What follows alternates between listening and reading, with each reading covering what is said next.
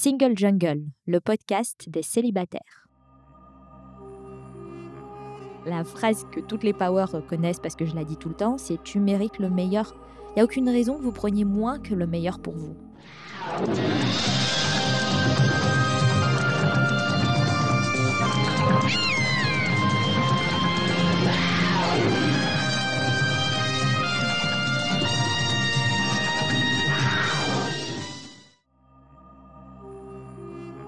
Je suis Louisa Amara et j'ai créé Single Jungle, un podcast dédié aux célibataires.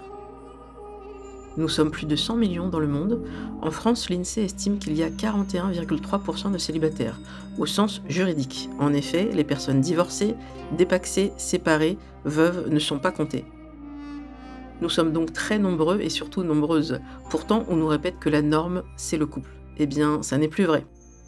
Dans ce podcast, je reçois des autrices, des auteurs, des expertes du sujet, mais aussi et surtout des célibataires qui nous racontent leur parcours. Ce podcast, c'est le vôtre. Bienvenue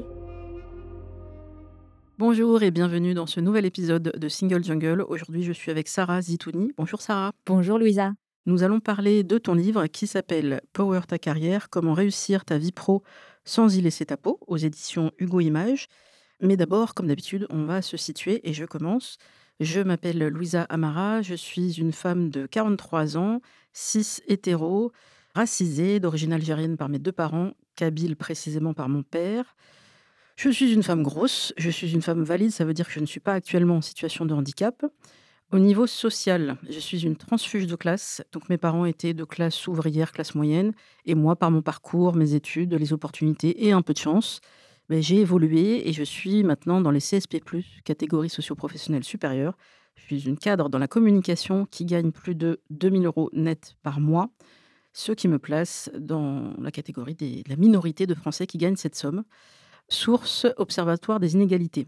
Ça fait beaucoup d'informations, c'est une façon de se situer. Sarah, tu peux en faire autant ou beaucoup moins ça marche. Bah, je vais essayer de donner un peu de grain à moudre à nos auditeurs. Alors moi, je m'appelle Sarah Zitouni, je suis la fondatrice de Power Ta Carrière, qui est une entreprise de coaching féministe. Je suis aussi directeur euh, de la stratégie dans l'automobile, donc je suis la plus jeune directrice de la stratégie de l'automobile, ce qui fait de moi une slasheuse.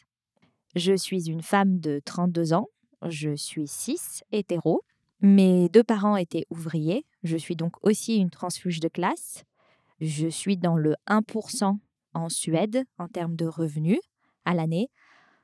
Et je suis valide, je souffre seulement d'endométriose, donc j'ai quand même une maladie chronique, mais je suis valide.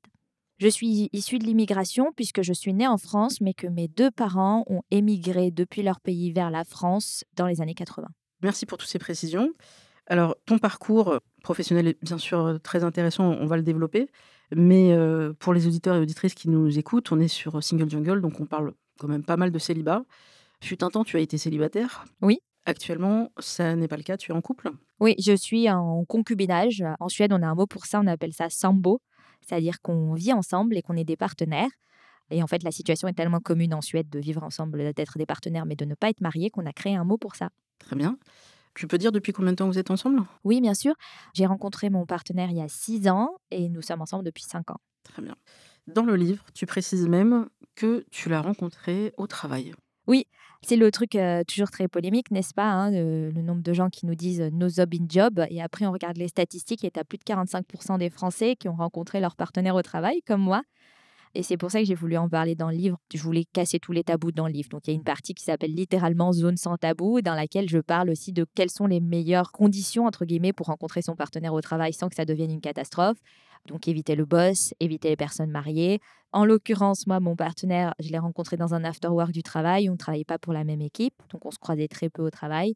C'était pas quelqu'un de marié, c'était pas mon chef et il était même pas dans la même équipe. Donc ça nous a permis de développer une amitié puis une relation amoureuse sereinement. Et alors la fameuse question qui revient souvent, en tout cas en France, qui a fait le premier pas?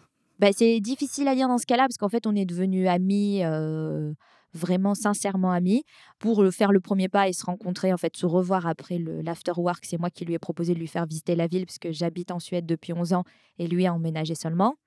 Et ensuite, on a continué à se voir pendant des mois et des mois, et ensuite, bah, ça s'est un peu fait naturellement. quoi. Mais tu aurais plutôt bien pris euh, un éventuel refus? Oui, bah oui, oui, en fait, on était amis et il y avait quelque chose de plus à y gagner en étant ensemble. J'étais très contente aussi c'est toujours mon meilleur ami, quoi. Mon but dans cette question, c'est de dire aux, femmes en particulier, parce qu'on nous a souvent élevés à attendre gentiment le prince charmant, prince qui peut être une princesse aussi, et, mais d'attendre, d'être dans cette position d'attente. Moi, j'ai jamais compris ce concept et j'ai jamais fait ça. Et je me suis jamais dit, euh, j'aurais dû attendre. Au contraire, j'étais toujours contente d'essayer. Au pire, ça marchait pas, mais je restais pas dans ce flou, dans ce truc où je suis pas sûre, il m'a pas envoyé les signaux. La seule fois où j'ai eu un doute, je suis pas allée. Je l'ai regretté entre guillemets plus tard parce qu'on m'a dit mais si, lui il attendait que ça. Ben, voilà. Donc, Ouais. moralité, des fois, écouter un peu son instinct et se bouger un peu parce que parfois les garçons ou les filles peuvent être aussi timides que nous. Et la meilleure réponse, bah, c'est d'y aller quoi. Et on en croise beaucoup des circonstances comme ça et c'est marrant parce que c'est un parallèle avec la carrière aussi, hein, attendre le job, attendre la promotion, attendre l'augmentation. Et en fait, on est dans un monde où si on ne demande pas ce qu'on veut, ben, on ne l'obtient pas. Et c'est tout à fait dommage du coup de se limiter et d'être, comme tu dis, dans une posture d'attente et passive. Je vois beaucoup de parallèles hein, entre les relations amoureuses et les relations au travail, on en reparlera sûrement. Mais par ailleurs, dans cette dimension d'attente et du coup de passivité, il y a aussi cette idée que, en fait, prenez vos noms. Parce que si on vous dit jamais non, c'est probablement que vous n'avez pas assez essayé de choses. C'est pareil avec la négociation de salaire, tu vois, ça terrifie les gens que ça finisse par un non, mais prenez vos noms qui, en fait, ont des chances de devenir des oui au bout d'un moment si vous essayez suffisamment. Tout à fait. Et alors, dans la rubrique que tu évoquais, il y a une, une femme qui demande si elle peut euh, tenter sa chance au travail avec euh, donc son patron, parce qu'elle est très attirée, euh, on va dire, physiquement, sexuellement par cet homme. Et tu lui donnes un conseil assez clair, effectivement, éviter quand il y a une, relation hiérarchique. Et quoi qu'il arrive, surtout pas au bureau. Oui, alors en fait, il y a vraiment cette dimension, comme les gens, ils se courent derrière no job in job, euh, en fait, il faut pas le faire, etc. Il y a le double euh, effet que ça veut dire qu'on ne donne pas de conseils concrets, parce qu'en fait, c'est pas censé arriver, n'est-ce pas? Sauf que c'est un peu comme, tu sais, quand tu fais de l'éducation sexuelle dans certains États des États-Unis et que tu dis, en fait, la seule euh, façon de faire, c'est l'abstinence, et que tu sais que tu as des ados qui vont pas être abstinents. Moi, je suis plutôt de la team pragmatique. On sait que les relations, ça arrive au travail. Les gens travaillent 40 heures par semaine, plus les temps de trajet à Paris, etc. Où est-ce que tu veux qu'ils rencontrent quelqu'un? Donc, je préfère à la place être pragmatique et donner des conseils concrets. Et concrètement, ce que je dis, c'est éviter toutes les relations hiérarchiques. C'est-à-dire subordonner ou manager quelqu'un en dessous de vous ou quelqu'un au-dessus de vous, c'est une très mauvaise idée parce que en fait, ça va potentiellement poser des vrais problèmes de gestion de la relation au travail. Éviter tout ce qui est susceptible de devenir une bombe rapidement parce que ce sera toujours une déflagration qui sera plus importante pour les femmes que pour les hommes. Et ce que j'entends par là, c'est de l'ordre du marié en relation euh, avec des enfants, truc pas clair, situationship, je sais pas quoi. Parce que tout ça, en fait, si ça tourne mal ou que ça s'apprend, ce sera toujours les femmes qui seront victimes de cet effet-là, malheureusement, parce qu'on vit dans une société sexiste. Et comme moi, mon livre est un, c'est un livre de conseils pour les femmes, je préfère leur dire d'éviter. Et le dernier point, c'est celui que tu mentionnes, éviter au bureau. Oui, on a tous vu des films euh, de romantique à érotique où il y avait des scènes au bureau, slash les livres. J'ai vu que les bouquins de New Romance ont l'air d'être absolument branchés là-dessus. Le problème, c'est que j'ai déjà travaillé dans une entreprise où il y a une vidéo qui circulait de deux collègues parce que ça avait été capté par des caméras de surveillance du parking. Ah et vous pouvez pas être à l'abri de ce genre de choses, en fait. Donc, vous avez des chez vous, voire il y a des hôtels, et vraiment essayer de garder ça séparé. Tout à fait. Là, dans le cas de la jeune femme qui t'écrit, euh, c'est parce que c'était compliqué parce qu'il était marié euh, et qu'elle habitait trop loin. Enfin, je pense qu'elle se mettait toute seule des, des limites, mais il y a toujours un moyen de faire ça ailleurs qu'au bureau parce qu'effectivement, amusez-vous à regarder vos règlements intérieurs d'entreprise. Moi, je faisais ça dans chaque boîte.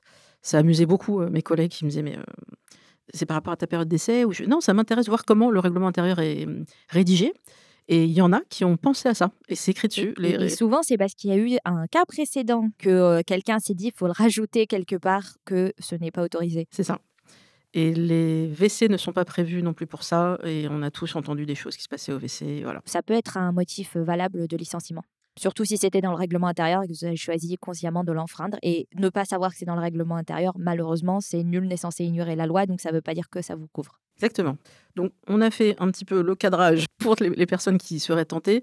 Après, ça ne veut pas dire que euh, une fois que vous êtes sûr que vous êtes bien bordé dans le sens où il n'y a pas de relation hiérarchique, faut quand même se dire que votre boulot, peut-être vous avez eu du mal à le trouver et vous êtes bien dedans, donc euh, pesez peut-être les, les risques et euh, voir effectivement si vraiment c'est intéressant de creuser avec cette personne ou si c'est juste, et là je vais en venir au sujet qui revient régulièrement, cette espèce de, de vide qu'il y a, vide affectif Et donc, vous focalisez votre attention sur quelqu'un parce que ça se passe bien. Je vais prendre mon cas concret. Quand j'ai commencé mon nouveau travail, ça va faire bientôt trois ans, il y avait un collègue que je trouvais très attirant. Et sachant qu'il y a 80% de femmes dans cette entreprise, je me disais, «Euh, il y en a un déjà qui m'a l'air pas mal. Et puis, en fait, je me suis vite rendu compte que c'était plus un attrait physique et euh, amical, plus qu'autre chose. Et qu'avec le temps, je me suis dit, en fait, il n'y a pas besoin d'aller creuser. Il ne me montre pas un intérêt spécifique. Euh, et puis, si ça se trouve, parce que je n'en sais rien, il a déjà quelqu'un. Enfin, on n'a pas moyen d'avoir l'information à, à moins de poser la question. Donc, parfois, c'est juste un petit crush. Prenez-le comme ça. Ça vous passe par la tête. Ça ne veut pas forcément dire qu'il faut euh, explorer. Il y a d'autres lieux de rencontre, même si le travail nous prend beaucoup de temps, il y a d'autres lieux. Peut-être on peut passer sur les applis.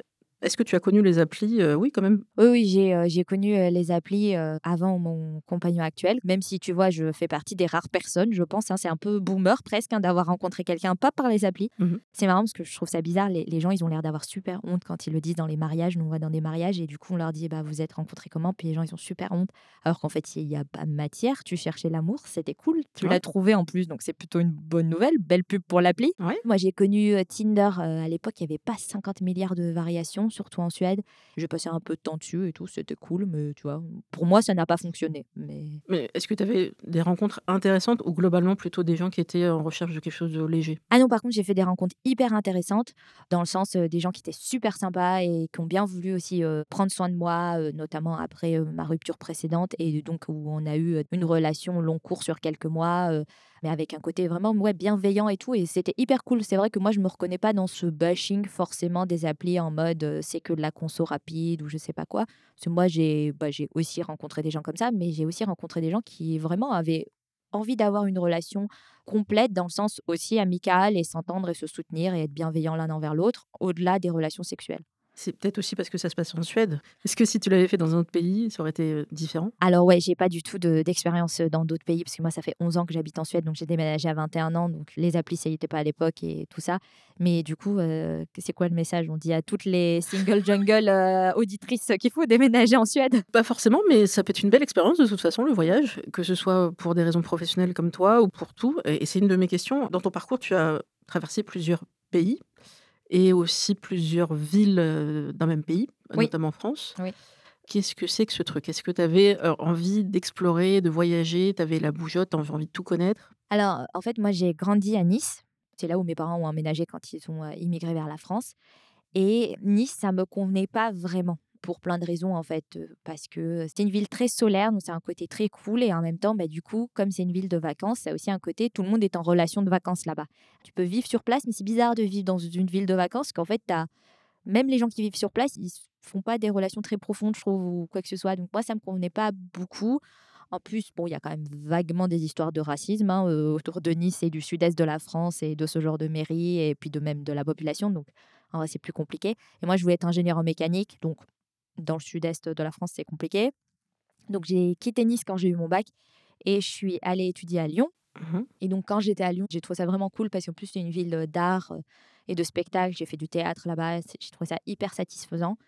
Et j'ai fait un stage à Paris de six mois. Et Paris, c'est très joli quand on vit dans Paris parce que plus tard, j'y suis revenue euh, pour des courtes périodes, mais je vivais dans le cinquième et c'était vraiment très cool.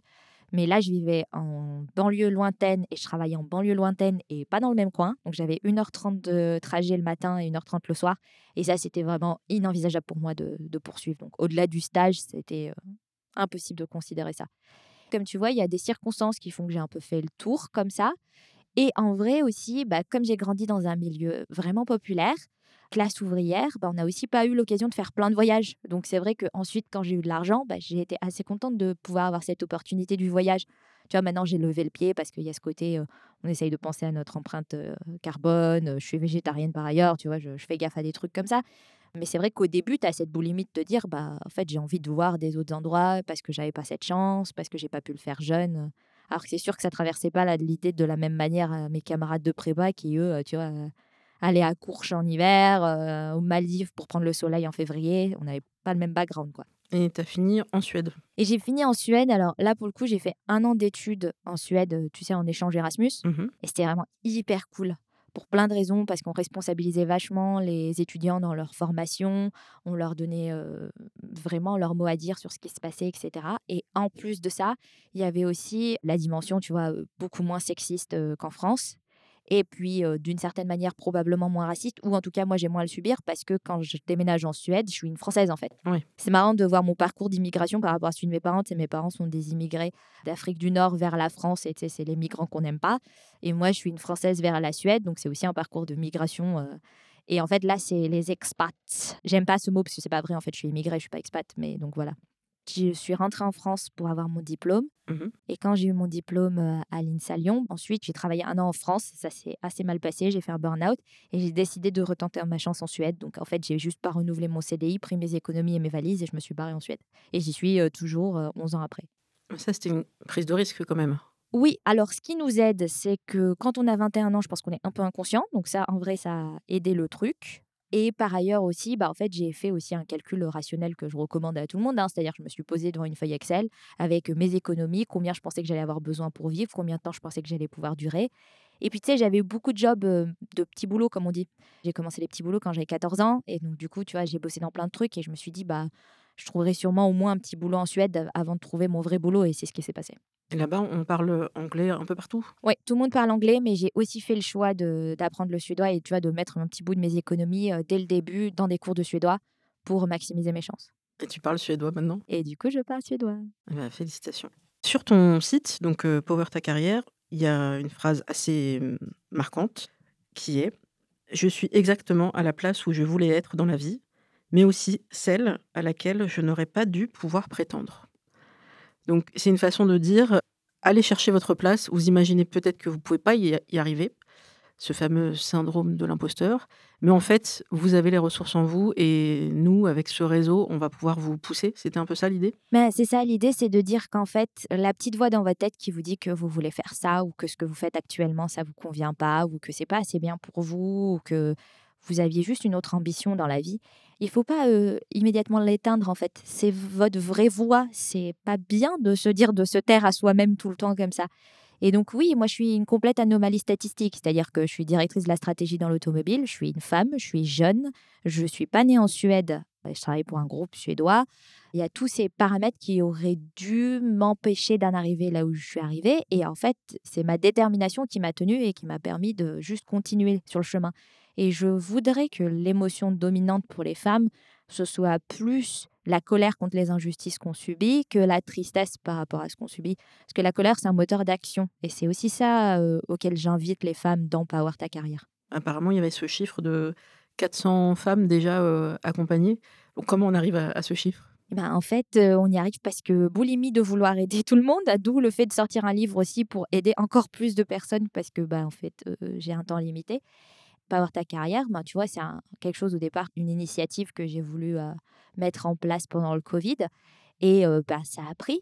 Ça a pris que maintenant, on est 150 000 sur Instagram. Et c'est aussi du coup qu'il y a une demande de comment je négocie mon salaire, pourquoi mon collègue homme est plus payé que moi, comment j'arrive à dire non, parce qu'on ne m'a pas appris, moi, on m'a dit qu'il fallait faire plaisir aux gens. Donc, je ne sais pas comment dire non quand je veux pas faire plaisir à quelqu'un et ce genre de choses. Et en fait, cette demande, bah oui, elle a à la fois nourri le, compte Instagram et elle a aussi nourri bah, les coachings avec des résultats qui, moi, m'émeuvent à chaque fois. Quoi. Et donc, on peut faire le parallèle entre tout ce que ces femmes vont apprendre pour mieux gérer leur carrière et au travail actuellement, bah, comment dire non à, à cette surcharge de travail qui revient régulièrement, mais parce qu'on est trop gentil, et si on a appris à dire non au travail, on va pouvoir aussi le faire dans la vie perso. Oui, tu as le pouvoir du non une fois que tu l'acquiers. Une fois que tu comprends que non, en fait, c'est pas systématiquement générateur de conflit.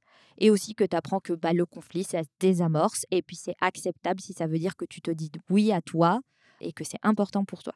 Une fois que ça s'est assimilé et qu'ensuite, bah, moi, je peux te donner aussi des techniques précises et exactes. Il y en a dans le livre, hein, des phrases toutes faites sur quand on ne sait pas par où commencer, comment on dit non. Une fois que ça c'est en place, il n'y a aucune raison que ça s'arrête. Moi, je le vois avec mes coachés. J'ai coaché une femme qui s'appelait Nora. Et en fait, au début, donc il y avait vraiment cette dimension, mais en fait, je ne peux pas me permettre, c'est impossible. Personne ne dit non au chef. Tu fais, bah, regarde un peu autour de toi, tout le monde lui dit non. Et en fait, une fois qu'on en arrive à désamorcer, personne ne le fait, et puis comment on le fait? Après, ça fait tache d'huile, il y a un petit côté euh, ah ben j'ai aussi attrapé mon mari et puis je vais régler son compte, tu vois? Et en fait, il y a un peu le côté, bah oui, on revient sur les injustices un peu partout. Tu vois, le mari qui flemme de débarrasser la table ou qui remplit jamais le lave-vaisselle, bah tu le rattrapes aussi par le callback. Ou qui te demande, oui, en fait, finalement, je peux pas emmener le gamin chez le pédiatre et donc du coup, à la place, il serait bon que toi tu le fasses. Bah non, moi aussi, j'ai une réunion, donc tu appelles le pédiatre, tu décales le rendez-vous ou tu décales ta réunion, tu te débrouilles, c'était ta responsabilité. C'est un pouvoir qu'on acquiert et après, bah, évidemment, il, s'exprime dans toutes les dimensions de notre vie. Oui, après, il faut mmh, réussir à tenir la ligne, parce que peut-être au début, on, a cette sensation de, pouvoir qui est grisante. Et puis après, le quotidien peut vite reprendre le pas, chasser le naturel. Et il y a ce côté, euh, mais en fait, je vais prendre plus de temps et d'énergie à mmh, l'engueuler que de le faire moi-même. Et c'est pour ça qu'on parle de poser des limites qui sont durables, dans le sens, avec le chef, c'est pareil, en fait, c'est aussi le côté, si tu arrives à poser des limites qui sont fermes, assertives, et à tenir la ligne, comme tu dis, et surtout au début, quand c'est beaucoup challengé, au bout d'un moment, en fait, tu arrives aussi dans une circonstance où les gens, en fait, se permettent moins. Et dire non, c'est souvent aussi une possibilité d'acquérir du respect, tout simplement pour sa personne, le respect que nous, on s'accorde à nous et que les autres nous accordent parce qu'ils savent que tout n'est pas possible. Oui, d'ailleurs, un petit rappel, euh, c'est une phrase que j'ai beaucoup utilisée dans mes différents jobs. Elle m'a dit, mais euh, tu te rends compte peut-être de l'impression que ça va donner euh, le fait que tu es cadré, que tu aies rappelé que ça, c'était pas correct, que tiens, ça, ça concerne la santé de tous les collègues, donc attention par rapport à l'usage du tabac notamment. Mmh bah, tu vois, ça va peut-être donner une impression de toi, un certain nombre de personnes dans les équipes. Qu'est-ce que tu ressens par rapport à ça? Et cette phrase que je disais, c'est mais moi, en fait, je suis là pour faire mon travail, je suis pas là pour être aimé, et je suis là pour le faire dans de bonnes conditions.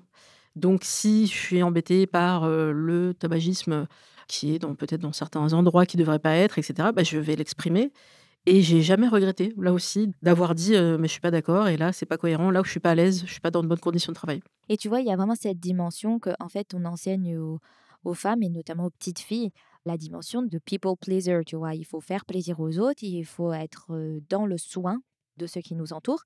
Et du coup, ça crée le fait que dans la liste des priorités, la priorité de ne pas contrarier quelqu'un, à minima ne pas le contrarier, et potentiellement qu'il même y soit dans une interaction agréable avec nous, c'est la priorité numéro un. Mais ça paraît logique jusqu'à ce que tu te dises, mais en fait, il y a même une priorité zéro. Et la priorité zéro, c'est que moi, je sois à l'aise et que moi, ça se passe bien. Il y a, tu vois, une extension du soin vers les autres qui n'est pas réfléchie vers soi-même.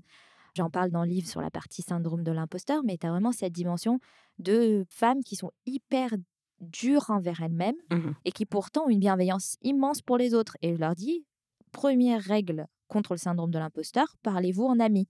Tout ce que tu n'oses pas dire à une amie, genre ouais mais c'est un peu nul ce que tu as fait là parce que bon quand même tu as eu un coup de chance et puis ce succès là c'est une fraude.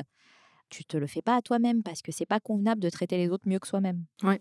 C'est un bon, un bon outil. Mais il y en a plein des exercices d'ailleurs euh, qui sont proposés euh, dans le livre. On va y venir. Du coup, euh, cette proposition, elle est venue de l'éditeur ou c'est toi qui allais les chercher? Elle n'est pas venue de l'éditeur. En effet, c'est moi qui voulais écrire Comment réussir ta vie pro sans y laisser ta peau et surtout avec ce ton-là, tu vois, qui est déjà dans le titre. C'est-à-dire, alors la carrière, c'est sérieux, mais on va quand même pas se mettre à pleurer.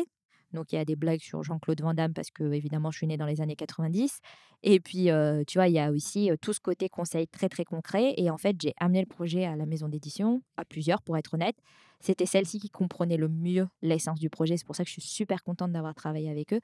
Et pour leur dire, voilà, on va pas faire un énième livre de carrière. Celui-ci, il est adressé aux femmes. Il est direct, sans bullshit, sans concession, sans tabou et full pragmatique. Et si ça vous va, c'est cool. Et si vous vous sentez pas capable, et tu vois, tu as des maisons d'édition qui disent Ah bah nous, on se sent pas capable parce que ça c'est truc bizarre, mais les femmes, c'est une niche. Faudrait faire un livre carrière pour tout le monde. Je fais bah, la niche à 51% de la population, ça me paraît quand même énorme, mais ok. Et donc, tu vois, après, quand on trouve la bonne maison, bah, on arrive à faire des chocs à pic. Oui, et puis tu as pu choisir, je suppose, aussi toute la partie visuelle, le côté très ludique. On a envie d'y plonger et puis de choisir peut-être le sujet qui nous intéresse le plus en premier, puis après revenir en arrière. Tout ça, c'était quelque chose que tu avais déjà en tête ou ça s'est travaillé avec bah, les, graphistes? Alors, ouais, pas l'exact résultat final parce que moi, je suis ingénieur, donc faire du beau, je suis challengée, j'ai du mal. Mais par contre, j'avais vraiment cette idée qu'il fallait que ça se lise ouais, comme un magazine féminin. Tu vois, il faut que ce soit simple et que les gens ils aient envie d'y aller. Et parce qu'on va déjà traiter des problématiques, tu vois, on parle de harcèlement, c'est pas très enthousiasmant. Donc il faut pas qu'en plus le livre lui-même il soit sec et chiant. Et du coup, je voulais vraiment ce truc très vibrant, jeune et un peu magazine féminin, avec un contenu par contre hyper euh, efficace. Et ils m'ont compris dans la maison d'édition. Et c'est Laetitia, hein, chez Hugo, qui a travaillé euh, à la direction artistique et qui avait précédemment travaillé plus de dix ans dans la presse féminine. Donc tu vois, paf, elle avait tout compris du premier coup. quoi. Dans le livre, tu évoques le Boys Club. Oui. Donc c'est cette espèce de truc un peu qui semble inné, mais en fait c'est lié à leur éducation, qui fait que les garçons vont aller vers les garçons, qu'il va y avoir une entente, et vous allez beaucoup le voir au travail, des groupes de garçons qui sont vraiment que entre eux, quoi. Vous allez même en voir qui vont aller repérer à quel moment le chef part en pause déjeuner, part en pause clope, se mettre à fumer parce que c'est intéressant d'aller avec le chef, se mettre à laisser pousser la barbe, histoire vraie, parce que le chef a une barbe qui pousse aussi. une espèce de mimétisme, euh, c'est assez ridicule, mais c'est rigolo.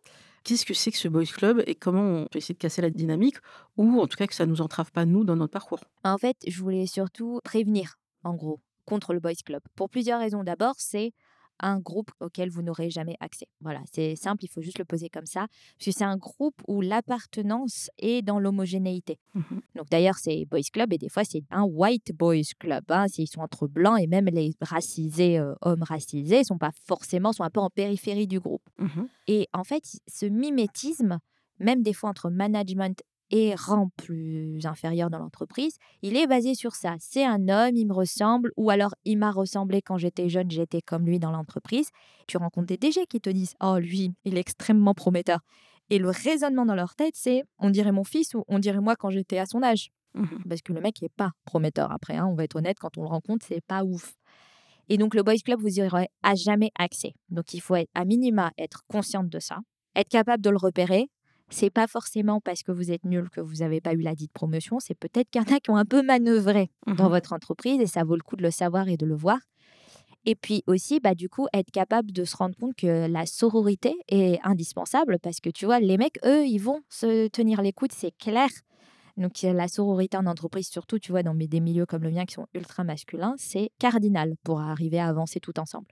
En revanche, on ne dit pas que toutes les femmes seront forcément vos alliés au travail. Non. Et on sait que mmh, bah, dans les cas de harcèlement euh, moral et même harcèlement sexuel, il y a aussi des femmes qui sont euh, à l'origine de, de ces faits-là. Donc, euh, il y a plusieurs fois la mention de, de méfiance, quand même, ce sujet de, dans le livre, de attention aux informations personnelles que vous transmettez à des collègues. Ah oui, alors ça peut faire polémique, mais moi je suis pas partisane des grandes amitiés au travail.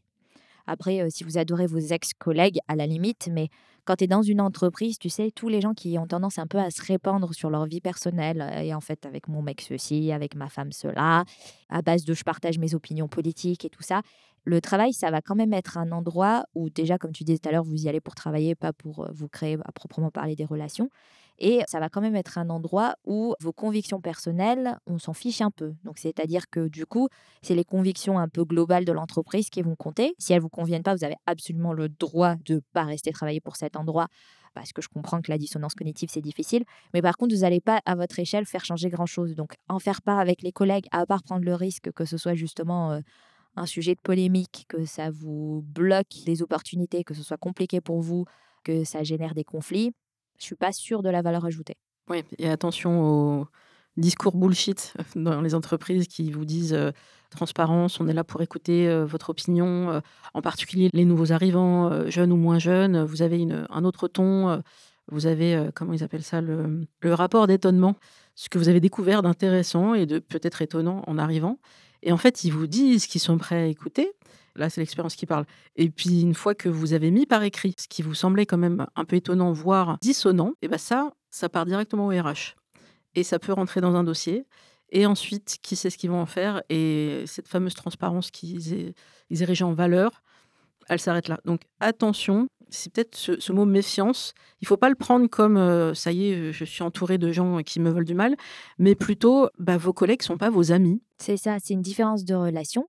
Et ça peut être des relations super cool. Moi, j'aime beaucoup mes collègues, mais c'est pas des amis, ils sont pas proches de moi. Donc, je leur partage pas d'informations personnelles. Ils savent que je suis en tournée pour mon livre parce que tu vois, c'est pas quelque chose que j'ai besoin de cacher au travail et aussi parce que c'est un élément qui est important aussi dans ma carrière. Mais pour les aspects personnels, ils n'ont pas de détails. Le minimum syndical, hein, tu sais, ah, tu as une maison, un homme, un chien, des enfants, à la limite, quoi. Et puis ce sera tout. Et puis, ah, bah, en fait, j'aime bien les voyages et puis lire des livres. Donc ça, c'est OK. Mais c'est surtout, faites des ballons d'essai, en fait. Si vraiment ce qui est important pour vous, c'est de pouvoir parler, vous exprimer et tout, je peux tout à fait comprendre ça. Mais commencez un peu léger sur des sujets pas trop difficiles. Et puis on reste sur, du coup, pas dans le privé-privé, quoi. Tout à fait. Je vais préciser d'ailleurs, euh, concernant les personnes LGBTQIA+, il y a une statistique normalement qui est toujours d'actualité, mais je vais creuser, qui est que 50 des personnes LGBTQIA+ n'indiquent pas leur orientation au travail. Ouais, ça par contre, ça me fait chier, tu vois. Je comprends le concept, Ouais, c'est mais pour ça m'emmerde pour eux, quoi. bah, parce qu'il y a, mmh, cette crainte, heu, légitime que ça puisse avoir un impact sur leur carrière et dans les faits, malheureusement, dans les discriminations, ça en fait partie. Oui, oui, oui. Ah, c'est absolument vrai. C'est vraiment plus le côté, euh, je suis en colère que cette information soit toujours vraie en 2023, parce que c'est absolument pas normal. Et en même temps, je comprends tout à fait. C'est un choix personnel hein, de l'annoncer ou de pas l'annoncer. Et donc, les gens font bien comme ils sentent le mieux, quoi. Voilà. Après, à vous de voir si vous voulez aller peut-être dans une autre entreprise où vous sentez que ce serait un peu plus ouvert. Ça, ça peut se voir parfois. Il suffit de regarder un petit peu sur LinkedIn. Des fois, on voit comment les équipes sont composées. Est-ce que c'est assez varié Ou euh, quand ils font des photos d'équipe, ça c'est la magie. Il y avait un- eu un bad buzz du slip français où ils avaient fait une photo d'équipe et ils voyaient pas du tout où était le problème. On leur a juste dit bah, vous êtes que entre blancs en fait Ah oui. et euh, vous voyez pas le problème. Bah peut-être on n'a pas eu assez de personnes qui ont postulé. Oui, depuis 15 ans, c'est intéressant quand même. Donc euh, oui, on peut faire attention aussi lorsqu'on postule à cette ambiance qui se voit directement sur euh, les réseaux sociaux et sur le site de l'entreprise. Ça peut être un, un bon indicateur.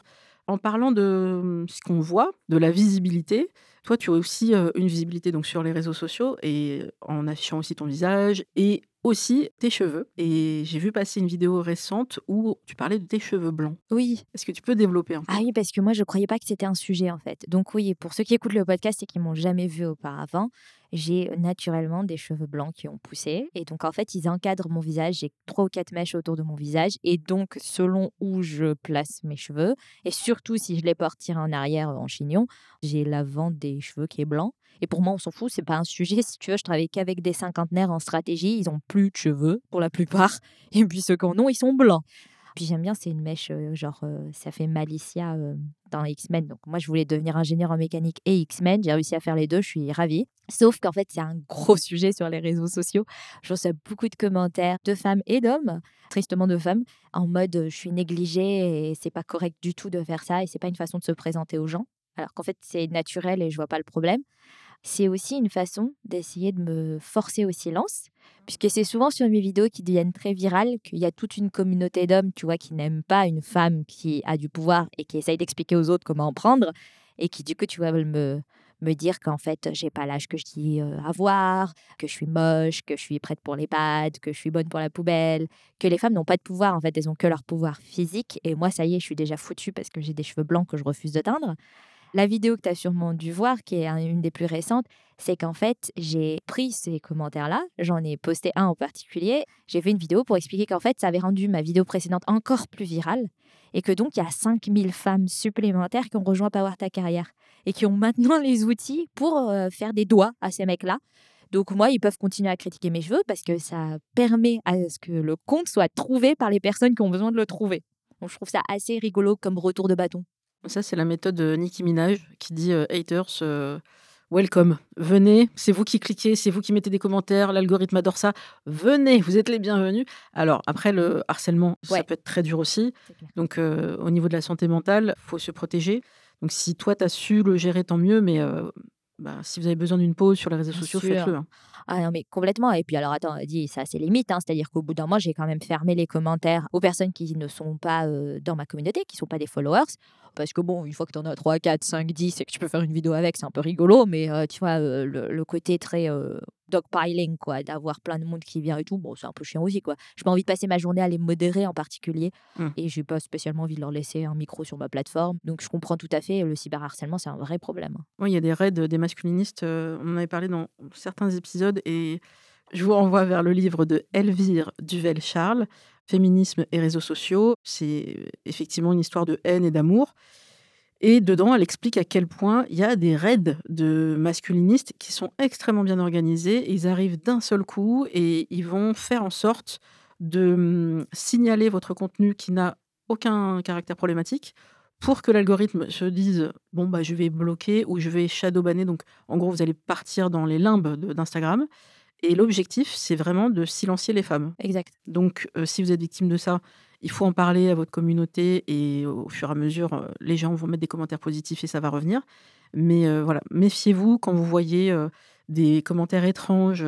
parfois ils mettent des tasses de café. C'est une façon aussi de se repérer entre eux. Oui, mais c'est aussi retourne faire le café femme. C'est le femme à la cuisine de l'époque. C'est ça. Et au contraire, vous, si vous voulez soutenir les femmes sur les réseaux sociaux, n'hésitez jamais à mettre un commentaire, à liker. Parfois, si vous n'avez pas d'idée pour le commentaire, dites juste merci pour euh, ce contenu et partagez, ça aide beaucoup parce qu'elles font les choses pour vous souvent. Et d'ailleurs, merci, j'en profite pour remercier les personnes qui mettent des commentaires et qui partagent euh, sur les contenus de Single Jungle. Dans le livre, il y a, moi qui aime les stats, je te remercie, il y a beaucoup de stats, beaucoup de chiffres. Tu as vu le côté ingénieur en méca qui peut pas s'empêcher? Voilà, passion, carré, sourcé. J'ai adoré justement, notamment cette partie-là. Moi, un livre où il n'y a pas de note de bas de page, j'ai une méfiance. Bah, oui. Si c'est pas un roman, je suis, en méfiance. Là, il y, y, a de quoi faire. Ça peut être très bien pour vous si vous avez besoin d'argumenter. Vous avez plein d'éléments. Et il y a un vrai sujet sur la santé mentale. Et pour moi, ça rejoint la partie à la fois perso et pro. Donc, au travail, le sujet du burn-out, donc, tu as concerné personnellement. Comment on repère quand ça y est, on est dans les premiers signaux et peut-être on ne les voit pas parce qu'on est en plein dedans? Ouais, c'est une très très bonne question ça. Je conseille à tout le monde de s'analyser, d'analyser le premier truc qui est plus facile à repérer, surtout si on a frôlé le burn-out ou si on en a fait un, un jour, parce que malheureusement, il y en a qui en font de multiples. Le premier truc à repérer, c'était où le panneau stop? Vous l'avez dépassé, ou à minima, vous l'avez frôlé. Donc maintenant, il faut qu'on sache à quoi il ressemble ce panneau stop. Ça, c'est la limite la plus lointaine. Du genre, est-ce que le panneau stop, c'est, je te dis un truc, mais chez moi, par exemple, ça peut être, j'ai euh, les mains qui font mal quand euh, je suis vraiment très stressée et complètement submergée, parce que euh, j'ai une névralgie cervico-brachiale, c'est un mot très technique pour dire que en gros, je porte tellement mal mes épaules parce que je suis super stressée que je finis par bloquer un nerf dans le cou qui fait que j'ai mal dans les mains parce que c'est un nerf qui passe dans le bras. Donc ça, c'est signe, ça commence à déjà craindre bien, bien. Tu vois, quand tu es là, normalement, tu es censé t'arrêter, tu reposes ces mains-là et tu reposes tout le reste par la même occasion. Pareil pour la gastrite. J'ai un peu tendance au gastrite, donc si je commence à avoir mal à l'estomac et du mal à digérer, c'est quand même un signe que je vais pas bien. Mais ensuite, normalement, tu as des signaux faibles, c'est-à-dire les trucs où tu commences à être fatigué, débordé, que ça commence à être trop pour toi, que c'est pas juste un rush qui passe moi, mon signal faible, c'est si je suis pas capable de me faire une tasse de thé du début jusqu'à la fin. Je bois beaucoup de thé, j'aime beaucoup ça. Je bois du thé en vrac, en fait. Et donc, la méthodologie est pas ouf pour faire du thé en vrac. Il faut réussir à mettre des feuilles dans une boule, à mettre la boule dans la tasse, faire chauffer l'eau à la bonne température. Quand ça bip, tu mets l'eau dans la tasse et ensuite tu retires la boule au bout d'un moment. Si je peux pas faire toute cette procédure parce que je rallume la bouilloire quatre fois parce que je suis partie faire autre chose. J'ai oublié le thé dedans, c'est dégueulasse, c'est amer. Voire j'ai laissé un cadavre de thé partout dans l'appartement et des cadavres avec des tasses à moitié finies qui sont froides. C'est mon signal faible de là, il va falloir un peu reprioriser, voire prioriser le calme, le silence et soi-même pendant un moment. Et tu vois, ça mange pas de pain, mais moi, c'est ma façon de me rendre compte avant qu'on arrive euh, bien trop loin que c'est le moment pour une pause. Et pour apprendre à dire non et pour apprendre à dire non, à choisir ses combats, à pas être partout et se diviser, etc. Et à se faire passer en premier. Alors ça, ça vaut aussi dans la vie personnelle, évidemment. Tout à fait. Je vais faire une parenthèse par rapport au sujet euh, des aidants et des aidantes, puisque je le suis. Donc moi, j'aide euh, depuis 2018 déjà ma maman qui a des problèmes de santé et mon papa aussi. Et il y a eu des moments où ça faisait beaucoup, les deux. Et où on me disait, mais c'est des amis qui s'inquiètent pour moi, mais... Euh, t'es pas fille unique, t'as cinq frères, comment c'est possible? Alors ça aussi, c'est les clichés des gens qui pensent que les familles nombreuses, familles heureuses, on est tous solidaires. C'est pas le cas et c'est pas grave. Donc il y a des gens sur qui je peux compter, d'autres moins, mais où j'ai appris aussi à dire non. C'est très dur de dire non à sa maman.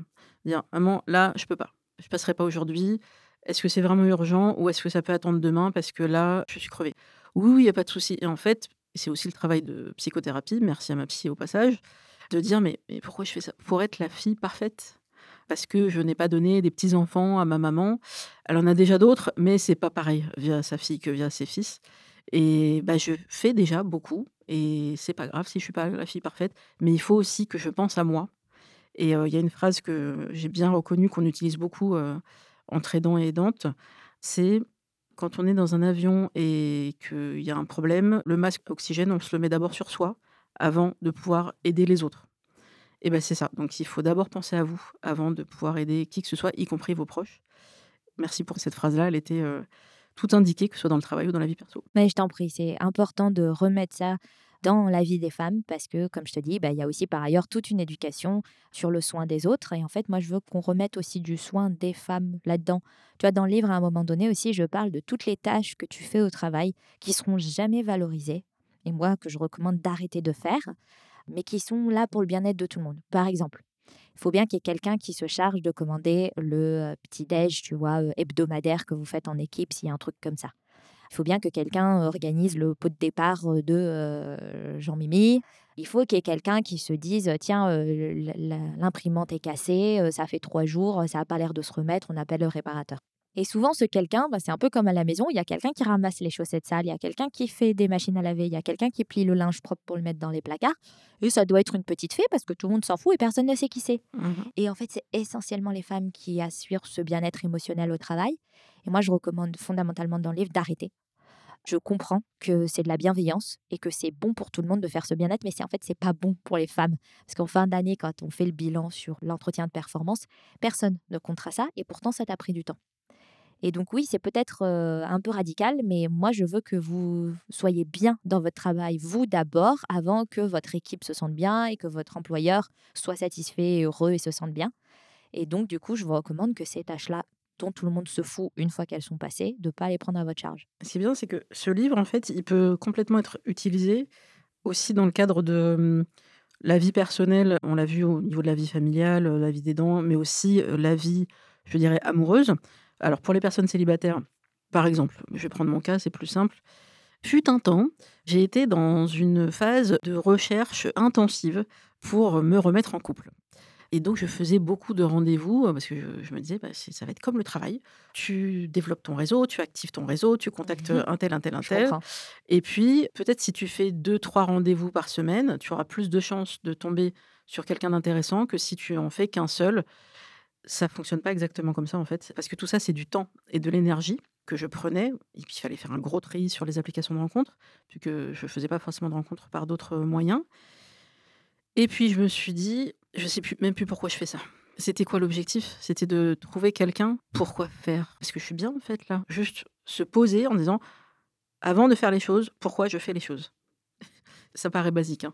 non mais c'est important quand même. Voilà. Et finalement, j'ai arrêté parce que j'ai fait de très belles rencontres dans cette phase-là, mais j'en ai fait aussi mais des nuls, où j'ai laissé les hommes parler en monologue pendant beaucoup trop longtemps. Avant, j'étais d'une patience infinie. Avant, je disais, bon, euh, après 30 minutes où j'ai pas parlé, euh, je vais finir par dire quelque chose. Oh, le date moonwalk, quoi. Mais c'est comme les entretiens d'embauche moonwalk. Tu as des trucs avec des red flags comme ça où tu te dis, j'aurais dû partir de la pièce il y a 15 minutes. Voilà, mais on apprend, donc euh, on est là aussi pour vous transmettre. Exact. Si je dirais même au bout de cinq minutes, la personne ne vous a posé aucune question et n'a pas laissé la place pour que vous puissiez vous euh, placer un mot, bah, c'est déjà un red flag. Et ça vaut, je pense, pour toutes les situations. Moi, je trouve que les entretiens d'embauche, c'est un peu des dates euh, professionnelles et tu te retrouves euh, dans des situations aussi où tu as des red flags par les recruteurs. Et si tu choisis de les ignorer, tu finis toujours par te retrouver dans une situation où, tu sais, six mois plus tard, là, il se passe une autre dinguerie et tu regrettes parce qu'à posteriori, tu regardes et tu te dis, ah, c'était inscrit qu'il allait se passer ça. Et en fait, ça revient à aussi ce que c'est qu'une exigence. C'est-à-dire qu'il y a plein de femmes qui trouvent ça difficile d'être exigeante en amour, donc d'avoir des critères genre ça je ne peux pas ou j'aime pas ça ou c'est un red flag ou moi je suis pas prête pour tel truc ou tel autre truc. Et du coup, ça se reflète aussi dans le travail. Ouais, mais quand même, j'ai trouvé un boulot, il est un peu nul, mais bon, ça va. Ou il n'est pas très intéressant, mais je vais faire avec, ça paye les factures. On peut avoir le choix conscient hein, de se dire, moi, je m'en fous, ma vie professionnelle, ça m'intéresse pas. Je veux un truc qui me prenne pas la tête et qui paye les factures. Si on en est là, bon, bah, si tu veux, c'est très clair et c'est un choix. Ce que tu disais, si tu sais pourquoi tu le fais. Si c'est par défaut que tu dis, en fait, j'ai peur de plus jamais rien trouver comme travail. Je suis nul, je suis une fraude, personne ne va jamais me donner un autre job, personne ne va me donner le poste. Ce n'est pas une raison valable pour ne pas quitter votre job actuel ou ne pas chercher et puis quitter votre job actuel. Et en fait, c'est pareil, tu vois, dans les relations. Si vous êtes par dépit avec quelqu'un juste parce que vous vous dites, bah, en fait, je veux pas être seule et, je pense que je mérite pas mieux, mmh moi, je vous le dis, Power ta carrière, la phrase que toutes les Power connaissent parce que je la dis tout le temps, c'est tu mérites le meilleur. Il n'y a aucune raison que vous preniez moins que le meilleur pour vous. Oui et puis si finalement vous retrouvez pas, mais vous retrouvez la meilleure personne qui vous accompagnera toute votre vie, c'est-à-dire vous-même, c'est déjà un grand pas et heu, je pense notamment aux personnes, heu, grosses comme moi qui, hem, sont souvent dans ce doute-là de se dire: «Mais ça a déjà été difficile de tomber sur quelqu'un qui n'était pas grossophobe», parce qu'on vit dans des sociétés grossophobes, particulièrement en France. Comment je vais faire pour me m'imaginer refaire tout ce travail d'explication et et puis, bah, il y en a plus des hommes disponibles, je le vois bien avec mes copines célibataires, tout ça, donc heu, je suis pas prête à ça. En fait, vraiment, si vous êtes déjà dans cette réflexion-là, c'est qu'il y a un problème d'estime de soi à creuser. Donc il faut prendre ce cadeau qui serait d'aller peut-être consulter, de travailler sur ça, de vous aimer un peu plus et ensuite de se dire: «Mais est-ce que vous voulez vraiment continuer avec un homme qui vous convient pas, qui vous rend pas heureuse? Ou est-ce que vous voulez passer par la phase: "Je suis célibataire, je m'occupe de moi, je développe mes projets, je récupère tout ce temps que j'offre à quelqu'un d'autre"?» et ensuite, vous verrez bien, petit spoiler, il reste encore quelques hommes non grossophobes, je vous rassure. Exact. Il y a tellement de parallèles, tu vois? C'est aussi ce truc de se dire, heu: «Ouais, mais avec les taux de chômage et puis il faut bien payer les factures, qu'est-ce que je vais bien pouvoir faire de moi-même?» et sauf qu'en fait, d'abord, on vous a jamais dit de partir en courant, sauf si c'est vraiment une situation ignoble et toxique, hein, bien sûr. Mais heu, dans plein de cas où c'est juste, heu, naze, on vous demande pas, pour votre job, la bonne nouvelle par rapport aux relations, c'est que vous avez le droit de chercher le suivant pendant que vous êtes dans le précédent Mmh mh. et en l'occurrence, on vous demande pas de partir en courant et il y reste des jobs avec des entreprises qui sont convenables, correctes, à qui vous pouvez poser des limites claires et qui sont capables de les entendre et de les respecter. Le chômage n'a pas tout avalé, au contraire, il est en réduction en ce moment. Les employeurs s'en plaignent, mais tant mieux pour nous, c'est, pour eux de plus en plus difficile de trouver des gens, donc ça veut dire que vous avez les cartes en main. Comme tu dis, en fait, il s'agit de retrouver, heu, l'estime de soi, de se remettre au centre de sa vie et de savoir qu'on mérite le meilleur. Tout à fait. Je préciserai aussi que le, l'entretien, c'est le moment où on peut challenger le l'employeur Oui. et vous pouvez poser toutes les questions dès lors qu'elles sont respectueuses et j'ai vu des femmes dire: «Heu, tu crois que tu peux demander ça dès le premier entretien?» mais c'est le moment et notamment pour tout ce qui est télétravail parce que ça va jouer dans votre équilibre vie pro, vie perso. Alors moi, je posais cette question avant covid parce que j'étais déjà dans cette réflexion, parce que j'avais eu besoin de télétravail et j'avais vu la négociation que ça avait été avec, heu, l'employeur. Négociation réussie d'ailleurs. Donc oui, dès le premier entretien, ça va pas être vu comme, heu, quelque chose de: «Tiens, heu, est-ce que cette personne serait pas un peu feignante? Est-ce que le transport lui pose problème? Est-ce que» me pose la question dès l'entretien? En fait, c'est parce que vous savez ce que vous voulez. Vous savez peut-être ce que vous avez déjà eu, est hors de question de perdre des avantages et je me souviens de la réaction, heu, d'ailleurs c'était un un bon red flag ça aussi, de la recruteuse, pas la RH, la manager, Au pire. sur le sujet du télétravail. J'avais précisé que oui, que ça me semblait, heu, quelque chose d'assez important et évident. «Beh oui, mais chez nous, heu, habituellement, c'est seulement après, 1 an d'ancienneté». J'ai dit: «Pardon?» j'ai du mal comprendre. «1 an d'ancienneté?» OK, alors je vais vous expliquer comment moi je fonctionne. J'estime que je suis une adulte, une professionnelle, que je fais ce travail depuis de nombreuses années et que si le rapport de confiance n'est pas établi entre nous pendant la période d'essai, que je peux pas faire 1 journée de télétravail ou 2 par semaine parce que vous ne me faites toujours pas confiance, c'est qu'on n'est pas amenés à travailler ensemble alors. Les entretiens d'embauche, en vrai, c'est comme un date et en même temps, je me dis, il y a des gens aussi qui abordent les dates, heu, de façon compliquée, mais mais en fait, vous êtes là pour vous choisir respectivement, quoi et donc tu es aussi en train de choisir, ton employeur à qui va tu vas confier 40 heures par semaine, ta capacité de réflexion, peut-être une capacité, physique, pour ceux qui ont un métier qui implique, des compétences physiques et donc bah, tu as aussi le droit de choisir ton employeur, quoi et de te dire, «Ben, moi, je bosse pour eux parce qu'ils ont telle et telle valeur qui m'intéresse et que je vois qu'elle se reflète dans ce qu'ils font. Je bosse pas pour eux parce que leurs valeurs, ça me plaît pas, je bosse pour eux parce qu'en fait, ils ont compris que j'avais telle et telle requête, tel truc qui me plaisait», ça se choisit et donc pour se choisir, ça se discute. Exactement, donc il faut oser poser des questions et puis ça montre au moins que vous êtes, intéressé au sujet, que vous êtes intéressé par le poste et que vous vous projetez, mais vous avez des on peut dire exigences, oui. Oui, c'est ça. Voilà, on se choisit soi-même et donc heu, si ce travail, il colle pas, hem, puis honnêtement, on là, on est en 2023, si vous tombez sur une entreprise où le poste est complètement télétravaillable, mais l'entreprise refuse et que c'est important pour vous d'en avoir, je pense que c'est un red flag à considérer. Merci Sarah pour toutes ces précisions. Vous pouvez retrouver Single Jungle sur toutes les applications de podcast et de balado-diffusion coucou et québécois à toute la francophonie. N'oubliez pas de mettre des notes et des étoiles sur, heu, toutes les applis où vous êtes. Si vous le pouvez, vous pouvez participer à mon Tipeee qui permet de financer le montage et la prise de son et aussi l'hébergement de ce podcast. Je vous dis à très bientôt pour un nouvel épisode. Au revoir.